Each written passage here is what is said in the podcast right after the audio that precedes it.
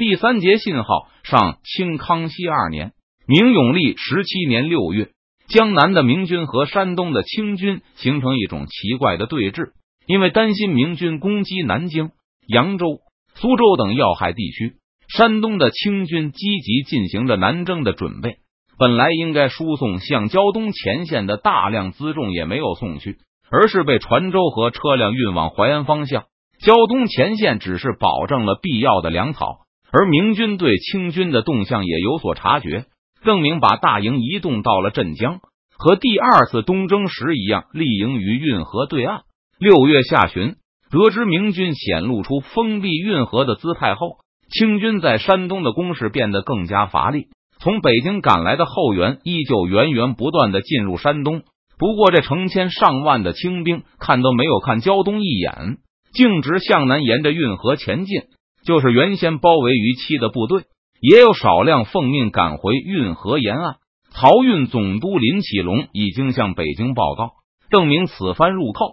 总兵力可能超过十万，披甲在四万以上。虽然总人数还比不上郑成功和张煌言联合入侵长江那次，但假设人数基本持平。听说明军动员的规模如此之大，还在镇江竖起了大营，北京更加怀疑邓明有隔绝南北、寻找机会在江南立足的计划。不过，蒋国柱的报告中称，南京还没有受到攻击。因此，清廷也没有命令部队全速前进增援南京。邓明在之前的历次战役中表现出了惊人的战斗力，北京无意让部队一支支去送死。而且现在明军还有控制长江的实力，所以北京异常持重，一面缓缓在鲁南、淮北集中野战部队，一面保持和南京、扬州的通讯。如果邓明全力围攻南京，那援军才会趁邓明无暇分神时一举渡江，而差不多在同时，刘体纯、王光兴带领他们的本部兵马渡过长江，在运河入口处不远扎下营寨。得知清军在山东放缓了攻势后，明军判断清军大举南下的可能性越来越大，因此明军进一步增强了对运河的控制。一旦得到清军主力南征的消息，明军就会全数北上应战。运河是清军主力最快捷的行军和运输辎重的通道，对明军来说也是一样。现在明军还没有控制运河入口，就是为了避免切断即将开始的漕运。邓明觉得东征已经基本达成目的。相比山东的清军重兵集团，他对攻打浙江更有兴趣。把战火引向长江两岸，本来就是不得已的下策。而且兵法有云：“未思胜，先思败。”现在东南督府虽然保持中立，但如果明军不幸战败，邓明可不敢担保不会遇上墙倒众人推的场面。我们攻打浙江能够减轻舟山、崇明的压力，如果能够调动李帅泰和耿继茂的兵力，对闽军也有帮助，而且还能借口浙江毁约，逼他们再缴纳一笔赎城费。邓明和盟友商议战略时。再次强调，此时与山东的清军重兵集团交战似乎不是很好的时机。就算击溃了山东的清军，我们也不可能占据山东。如果是一场惨胜的话，我军对东南的威慑也会受影响。得利的反倒是坐山观虎斗的蒋国柱、张长庚他们。不过，眼前的局势是北京看上去跃跃欲试，证明已经有和清廷中央主力正面交战的资本。所以也就不愿意冒局面失控的风险。清军的部署有些奇怪，所以也有一种可能，那就是他们并非想南征，还是惦记着先解决于期的。但山东的清廷重兵被我们江南的重兵集团所吸引，就像我们被他们吸引一样。所以我不打算切断漕运。很快，今年的漕运就要开始了。如果清廷看到我们连切断漕运的力量都没有，很可能会断定我们的实力不过尔尔。邓明猜测明清两军出现了重兵集团互相吸引的现象。假如他的判断是正确的话，当漕运照常开始后，清廷就会低估江南明军的实力，越绷越紧的弦可能开始放松。那时，邓明就会考虑退兵或是南下江浙，去进行更重要的工作。在刘体纯、王光兴渡江。为明军主力进入运河作战预做准备后，没有几天，山东的清军也从加急报告中得知了这一情况。如果被贼人堵塞运河，那邓贼就能后顾无忧的攻打江宁了。看到报告后，康亲王重重的一拍桌子，他从一开始就力主全军放弃于西南下，和邓明决一死战。一想到击溃了邓明的大功，杰叔就兴奋的全身发热。再说，只要打垮了邓明，那回师顺手灭掉山东的余期也不是什么难事。不然，王爷切莫着急。虽然同样很想立功，但鄂必龙要谨慎的多。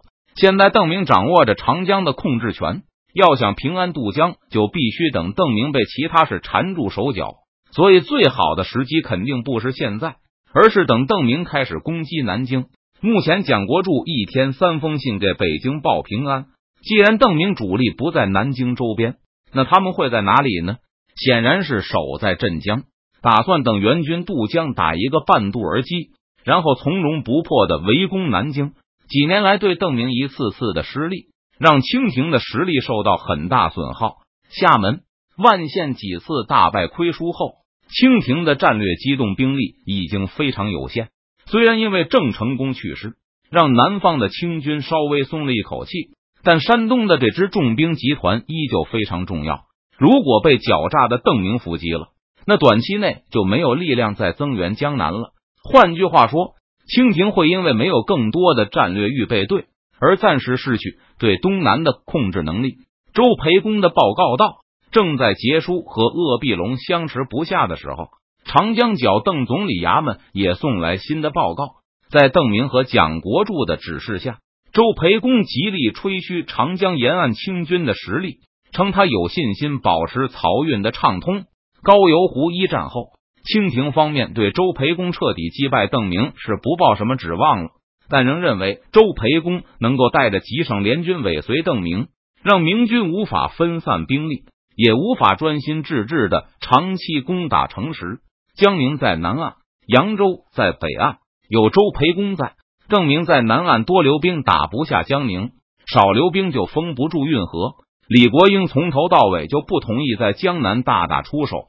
北京来的杰叔不用说，就是鄂必龙也对北人仗马、南人仗舟没有深刻的认识。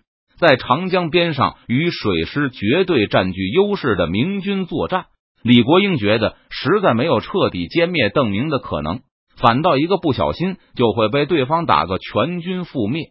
而且这里不是四川那样的无人区，双方十几万军队混战一场，绝对能把富饶的江南打成白地。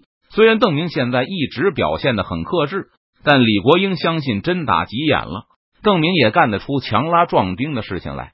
江宁是前明的南京，邓明也想有朝一日夺取了作为他的首都。他不但想要一个完好的江南，也顾及江南的民心，所以我们就待在山东这里最好了。李国英不敢对杰叔和鄂必龙再提什么明军的水面优势。之前李国英才起了个头。那两个人就满脸不屑的说道：“当初满洲大兵下江南，也没见李国英口中的长江天堑起到丝毫的作用。李国英当然明白，那时根本没有抵抗的军队。江北四镇还有李国英当时所在的楚军都闻风而降，自然长江天堑也没有意义。但现在的明军可不是毫无斗志的南明红光军队，周培公等人也只敢远远的尾随。”守住城池和大营而已，水师的优势可不是闹着玩的。虽然李国英知道周培公的军力远不如他在报告上吹嘘的那么强大，不过能够尾随在邓明大军身后就近监视，这个本领就很了不起了。李国英觉得自己那帮重庆的手下还没有哪个能有这副本事呢。果然是自古英雄出少年，江山代有才人出。我军继续留在山东。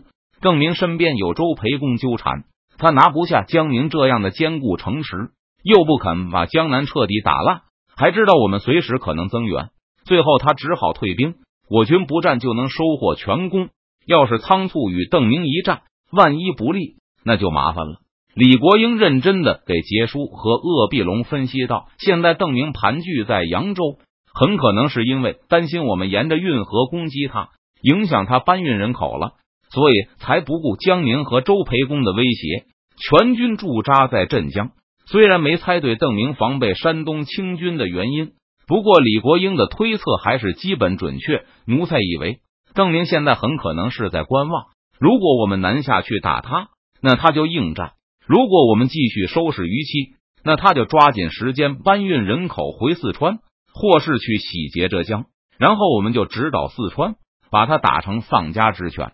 杰叔目光闪动了一下，马上又追问道：“你怎么敢说你猜的对？”马上漕运就开始了。李国英答道：“不错。”鄂必龙点头道：“如果邓明切断不了漕运的话。”如果周培公真能像他说的那样确保漕运的话，邓明就没有拿下江宁的兵力。如果他的兵力不足，我们再去增援，不是能生擒邓明了吗？杰叔还是没有转过弯来。我们南下，朝廷的兵力自然是更强。可是我们变不出船来。刮东风的时候，邓明向上游跑；不是东风的时候，他顺流而下海跑。我们没有水师，休想堵住他。长江两岸人口稠密。邓明只要豁出去，总能抢到足够的粮秣，再把沿江各个府县都抢光。以前他一点也不用担心补给。李国英叹了口气，这就是没有水师的麻烦。清军在岸上就是跑断腿，也别想撵上邓明，而且还得沿着两岸跑，更要提防邓明趁清军追的精疲力竭的时候下来打个回马枪。如果能消灭邓明，那别说长江两岸。就是把整个南方都打烂了，朝廷也不在乎。可谁敢说邓明等不到去江西、湖广的顺风？再说他还能逃进大海里，去舟山，甚至去福建。要是抓不到邓明，还把江南打烂了，朝廷会同意吗？杰叔默不作声。鄂必龙摇了摇头，这个局面肯定是朝廷不能同意的。所以奴才常说，湖广和两江根本就不该修那么多沿江堡垒。还是要建立水师，不过，哎，远水解不了近渴。李国英说道：“邓明不把朝廷逼急了，朝廷舍不得江南糜烂。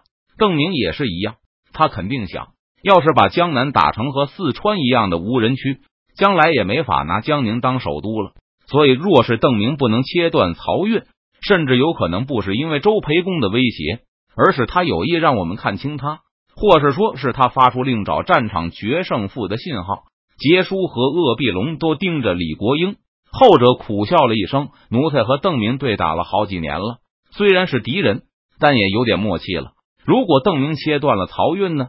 鄂必龙反问道：“那除了说明邓明实力强劲，根本不怕周培公以外，还说明邓明不想发出一个另找地点决战的信号，也就是说，不在乎江南是不是变成战场。”李国英蛮有把握的说道：“就是说，杰叔也仅仅追问了一句，断了漕运，就是说，邓明决心在江南和我们狠狠打上一仗了。他真是动了拿下江宁的念头了。”李国英沉吟了一下，我觉得邓明作战虽然勇猛，但在扩大地盘时一向谨慎，在背后有我们和周培公的同时，去强攻江宁这样的奸臣，似乎不像是他的风格。杰叔和鄂必龙对视了一眼，那就等等漕运的消息吧。如果邓明约我们在江南以外一战，我们也可以答应这个约。李总督，你不是一直也在劝我们远离长江吗？镇江，张尚书竟然亲自来了。邓明走到营门前，迎接从舟山赶来的大明兵部尚书张黄岩。见到邓明后，就急不可待的问起邓明的下一步战略：你屯兵镇江作何打算？张尚书居然问这个，邓明惊讶的反问道：“是啊。”张黄岩听得有些糊涂，这么重要的事怎么能不问？我还以为张尚书会先问我去缅甸秦王的事情，还有皇上现在安危如何。邓明飞快的说道。张黄岩深深的看了邓明一眼，脸上先是露出一丝恼怒之色，但马上就恢复了平静，冷哼了一声：“战无不胜。”所向无敌的国公也没能救出皇上吧？没有，猜到了，所以根本不想问，不是不关心，而是想给国公留个面子。张黄岩又重重的哼了一声：“好了，国公屯兵镇江，到底作何打算？”